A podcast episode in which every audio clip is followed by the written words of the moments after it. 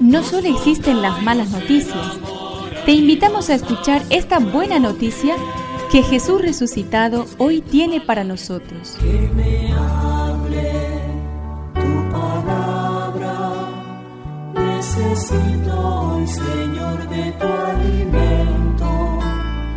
Hoy en todo el mundo se escuchará esta palabra. Lucas 11 del 5 al 13. Jesús dijo a sus discípulos, Supongamos que alguno de ustedes tiene un amigo y recurre a él a medianoche para decirle, Amigo, préstame tres panes porque uno de mis amigos llegó de viaje y no tengo nada que ofrecerle. Y desde adentro él le responde, No me fastidies, ahora la puerta está cerrada y mis hijos y yo estamos acostados. No puedo levantarme para dártelos. Yo les aseguro que, aunque él no se levante para dárselos por ser su amigo, se levantará al menos a causa de su insistencia y le dará todo lo necesario. También les aseguro, pidan y se les dará, busquen y encontrarán, llamen y se les abrirá. Porque el que pide recibe, el que busca encuentra y al que llama se le abre.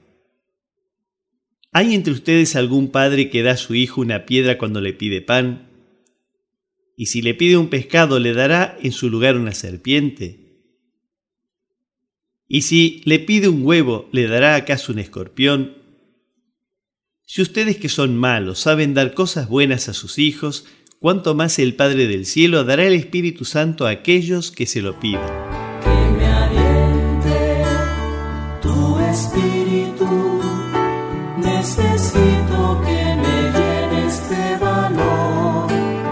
Amigo y padre, dos nombres que definen el amor de Dios atento al otro.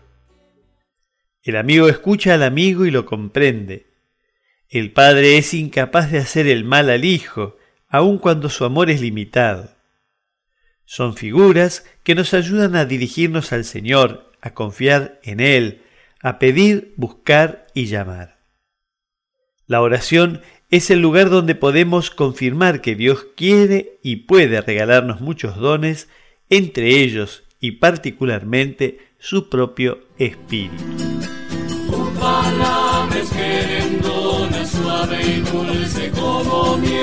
Es una contribución de la parroquia catedral para este año misionero diocesano.